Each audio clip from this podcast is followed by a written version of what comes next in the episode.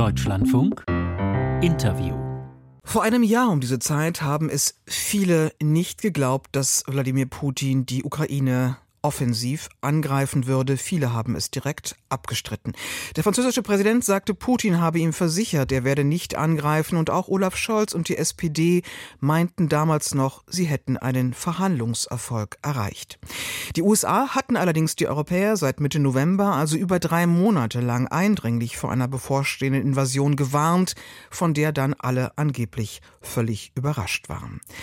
Ein wenig mehr gewusst haben könnte man es vielleicht seit 2007, was die Strategie der Führung in Moskau ist, seit einem legendären Auftritt von Wladimir Putin bei der Münchner Sicherheitskonferenz. Und am Telefon ist jetzt der FDP-Politiker Alexander Graf Lambsdorff, den ich ebenfalls in München begrüße. Schönen guten Morgen. Guten Morgen, Frau Klein. Hallo. Herr Lambsdorff, wir haben im Bericht gerade schon die indirekte Fragestellung gehört. Hätte man diese Gelegenheit nicht nutzen müssen, bei der Münchner Sicherheitskonferenz eben auch mit einer offiziellen russischen Delegation zu sprechen? War das ein Fehler, sie nicht einzuladen? Ich glaube, das war in der aktuellen Situation deswegen kein Fehler, weil es ja in keiner Weise irgendwie einen zukunftsfähigen Entwurf eines möglichen Verhandlungsergebnisses gibt. Äh, es gibt ja keine Anzeichen dafür, dass die russische Seite derzeit zu substanziellen Gesprächen bereit ist. Und wir sollten nicht vergessen, dass zu Beginn des Krieges, sogar noch nach Beginn der Kampfhandlungen, ja Verhandlungen stattgefunden haben zwischen der ukrainischen und der russischen Seite. Dann kamen Butcher und äh, Irpin, dann endeten diese Verhandlungen. Und ich glaube, es ist äh, seither keine neue Qualität in der Kriegsführung, es ist seither keine neue Qualität in der diplomatischen Situation eingetreten. Äh, von daher kann ich die Entscheidung von Christoph Heuske nachvollziehen, keine russische Delegation einzuladen. Russische Delegationen, offizielle Regierungsdelegationen waren über viele Jahre selbstverständlicher Teil der Münchner Sicherheitskonferenz, also angefangen mit dem früheren Premier und Präsidenten Medvedev. Putin war selbst dort, Lavrov fast in jedem Jahr. Und dennoch hat das nicht vermocht, diese diplomatischen Bemühungen auch in München, das Desaster, das wir jetzt erleben, zu verhindern. War da auch die Münchner Sicherheitskonferenz in gewisser Weise äh, zu blauäugig? Ja, man kann das äh, so sagen, denn die deutsche Politik, und wir haben ja vor einer Stunde Norbert Röttgen bei Ihnen im Programm gehört, äh, die deutsche Politik war ja natürlich in ihrem Blick auf die ähm, russische Politik wiederum in großen Teilen, übrigens auch die deutsche Wirtschaft, auch Teile des deutschen Journalismus, naiv, was äh, die wirklichen Zielsetzungen von Wladimir Putin angeht. Wir reden ja in Deutschland von einer Zeitenwende. Wir haben eine völlig neue Lage. Wir ein Sondervermögen für die Bundeswehr. Wir liefern Waffen an die Ukraine. Also eine völlig neue Situation. Wir haben unsere Energiebeziehungen zu Russland eingestellt. Aber wenn man sich mal in die Perspektive Moskaus stellt und fragt, gab es die Zeitenwende aus deren Sicht eigentlich in gleicher Weise? Und sich dann vor Augen führt, dass es 2008 einen Krieg in Georgien gab, ab 2011 die Unterstützung Syriens, 2014 die Annexion der Krim und die Unruhen in der Ostukraine im Donbass und jetzt 22 den Überfall auf die äh, Gesamtukraine, dann stellt man eben fest, dass die russische Politik schon seit vielen Jahren in eine Richtung geht, die von vielen im Westen vielleicht tatsächlich zu naiv begleitet worden ist. Wir haben gerade den Otto nochmal gehört von Wladimir Putin 2007. Äh, das hat in manchen Teilen der Welt doch für Aufsehen gesorgt, wo man den Eindruck hatte, er vollzieht dort den Schwenk von einer doch eher auf Kooperation gestimmten Haltung hin dazu, dass er im Grunde genommen den politischen Westen, sag ich mal, doch irgendwie als Gegner ausgemacht hat. Hätte man also seitdem eigentlich gewarnt sein müssen? Man muss Wladimir Putin ernst nehmen. Man muss seine Reden hören, man muss seine Aufsätze lesen. Er hat jetzt auch kürzlich wieder äh, ähm, einen langen Aufsatz äh, veröffentlicht über die wahre Bedeutung des Endes des Zweiten Krieges und die Konsequenzen für die russische Politik. Er ist der äh, Präsident des größten Flächenstaats der Welt, nuklear bewaffnet mit einer ganz eigenen außenpolitischen Agenda. Und die Rede 2007 war in der Tat äh, ein Vorbote der Konflikte, die wir jetzt haben. Man darf eines nicht vergessen, 2007 standen wir natürlich noch voll unter dem Eindruck des Irakkrieges, eines der schwersten Fehler, den die amerikanische Politik je gemacht hat. Also insofern hat Putin da auch ganz bewusst und gezielt und auch intelligent natürlich versucht, äh, den Unmut, den es im Westen ohnehin gab, über die Führungsmacht des Westens äh, auszunutzen und hier klarzumachen, dass er eine andere Perspektive auf die Weltpolitik hat als die USA. Stichwort Verhandlungen. Sie haben gerade noch mal hervorgehoben, Herr Lambsdorff, dass es im Grunde genommen keinen neuen Stand gibt. Äh, Gespräche werden ausgeschlossen von Moskau und die Ukraine ist nicht bereit, äh, sich zu unterwerfen. Gleichzeitig, so hat man den Eindruck, mehren sich im Augenblick in Deutschland zumindest wieder die Stimmen, die fordern, die militärische Hilfe einzustellen und mehr diplomatische Bemühungen an den Tag zu legen, um diesen Krieg auf diplomatischem Wege äh, zu beenden. Der äh, Philosoph Jürgen Habermas etwa spricht auch davon, man müsse eine auch für Russland gesichtswahrende Lösung finden. Haben Sie sich schon mal Gedanken darüber gemacht, wie man für Russland eine gesichtswahrende Lösung jetzt findet?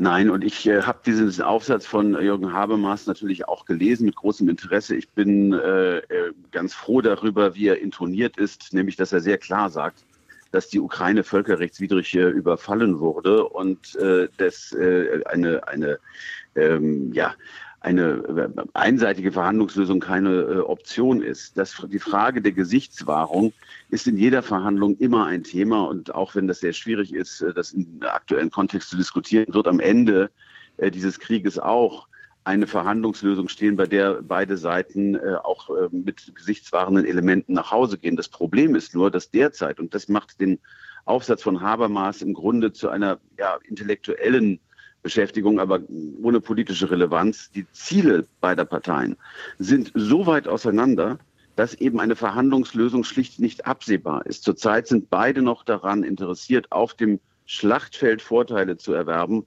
Und erst wenn diese Situation auf dem Schlachtfeld dorthin gekommen ist, dass eine oder beide Seiten sagen, es geht nicht weiter, wir können keine weiteren Erfolge erzielen, dann kann es sein, dass sich die Ziele aneinander annähern. Habermas schlägt ja konkret vor, zum Status quo des 23. Februar 2022 zurückzugehen. Das lehnt die Ukraine kategorisch ab. Also insofern, ähm, ja, es gibt diese Manifeste, es gibt diese Aufsätze. Ich habe mich über eine Passage in dem Artikel von Habermas wirklich sehr geärgert. Er schreibt, jede Diskussion in Deutschland solle sich erledigen. Das stimmt einfach nicht. Wir diskutieren das sehr lebhaft in allen Foren, in allen Talkshows, hier heute Morgen bei Ihnen im Deutschlandfunk. Ähm, also mit anderen Worten, was Habermas da schreibt, äh, von wegen, man dürfe nicht diskutieren, das sehe ich überhaupt nicht so, sondern ich glaube, die Diskussion ist ausgesprochen lebhaft. Und dann nochmal nachgefragt, ist es denn legitim zu fordern, dass der Verursacher eines Angriffskriegs oder Urheber eines Angriffskriegs sein Gesicht wahren soll? Man mag das als äh, unerfreulich betrachten und so ist es auch. Ähm, aber wenn man am Ende eines solchen Prozesses zu Verhandlungen kommt, nochmal, es handelt sich bei Russland um das größte Land der Erde. Russland ist äh, nicht äh, einnehmbar. Russland hat nukleare, strategische und taktische Waffen. Mit anderen Worten, man wird irgendwann zu einem Punkt kommen, äh, bei dem man mit äh, Russland reden muss. Aber wann dieser Punkt ist, und da ist der Westen ja völlig geschlossen, das zeigt sich hier auch in München, das ist an der Ukraine. Denn die Ukraine ist das Land, das überfallen worden ist. Und auch Habermas sagt ja, wir im Westen unterstützen die Ukraine mit militärischer Hilfe. So sagt Habermas aus guten Gründen. Und diese guten Gründe sind genau die, die bei Ihnen in der Frage ja mitschwingen. Das Recht ist auf der Seite der Ukraine, die Moral ist auf der Seite der Ukraine. Deswegen muss die Unterstützung auch weitergehen. Was wir aus München ja auch hören, äh, vor allen Dingen von äh, Partnern Deutschlands, wenn vielleicht auch nicht ganz auf offener Bühne, ist, dass die Bundesregierung weiterhin doch noch als zögerlich wahrgenommen wird, ungeachtet der großen Entwicklungen, die es natürlich in Deutschland auch gegeben hat im Verlauf der letzten zwölf Monate. Ähm, wie zufrieden sind Sie denn mit der Performance der Bundesregierung, die von Ihrer Partei ja mitgetragen wird? Also was die Zeitenwende angeht und die Umsetzung der entscheidenden Elemente, also Entkopplung der Energieversorgung von Deutschland und gleichzeitige Sicherung der Versorgung für Industrie und Haushalte in der Bundesrepublik, ist ein enormer Erfolg erzielt worden. Wir haben keine Gasmangellage, die Wohnungen sind warm, die Industrieprozesse, die Fertigungsprozesse laufen. Wir haben das Sondervermögen für die Bundeswehr aufgelegt. Ja, man mag kritisieren, dass es zu langsam äh, abfließt. Allerdings, äh, wir haben die Tornado-Nachfolge entschieden. Es werden jetzt F-35 und Eurofighter besorgt. Es wird einen schweren Transporthubschrauber geben. Die Bundeswehr wird erheblich besser ausgerüstet. Und der dritte, der entscheidende Punkt, der für mich persönlich auch so interessant ist, weil wir in den Koalitionsverhandlungen natürlich lebhaft diskutiert haben. Wir reden nicht mehr über ein Verbot von Rüstungsexporten in Krisenregionen. Wir reden darüber, welche Art von Waffen wir in ein Kriegsgebiet liefern. Und nochmal, mhm. nochmal zurückkommend auf den Habermas-Artikel. Das ist moralisch und juristisch gerechtfertigt. Also ich bin zufrieden mit dem, was die Bundesregierung in diesem ersten Kriegsjahr geleistet hat auf den äh, wirtschaftlichen, aber auch eben auf dem militärischen Feld. Aber nicht zufrieden möglicherweise, was das Stichwort 2-Prozent-Ziel der Verteidigungsausgaben angeht. Da haben wir jetzt gerade einen Briefwechsel erlebt zwischen dem Finanzminister Ihrer Partei und Robert Habeck äh, von den Grünen. Auch wenn sich auch in der SPD sozusagen inzwischen auch das Bild entwickelt, man braucht diese 2 Prozent vielleicht auch mehr. Irgendwo muss das Geld ja herkommen. Vielleicht abschließend dazu nochmal gefragt, haben Sie dazu eine Idee? Na, ich bin der Meinung, dass Boris Pistorius recht hat. Äh, die zwei Prozent sind die äh, Untergrenze dessen, was die äh, Streitkräfte brauchen. Wir haben im Koalitionsvertrag ausgemacht, dass wir für unsere internationale Verantwortung insgesamt drei Prozent unserer Wirtschaftsleistung aufbringen wollen. Darin sind die zwei Prozent äh, enthalten. Äh, ich glaube, das ist äh, eine Frage, wie man im Haushalt umschichtet. Der Einzelplan 14, also der Verteidigungshaushalt, muss kontinuierlich aufwachsen. Das hat der Bundeskanzler fest zugesagt. Und ich würde mir wünschen, dass die Grünen jetzt dieses wichtige Element der Zeitenwende nicht in Frage stellen, sondern das ist wirklich ein Ausweis auch der Glaubwürdigkeit der deutschen Politik in den kommenden Jahren. Sagt der FDP-Politiker Alexander Graf Lambsdorff, den wir heute Morgen in München erreicht haben zum Auftakt der Münchner Sicherheitskonferenz. Herr Lambsdorff, danke für das Gespräch und Ihre Zeit heute Morgen. Danke Ihnen.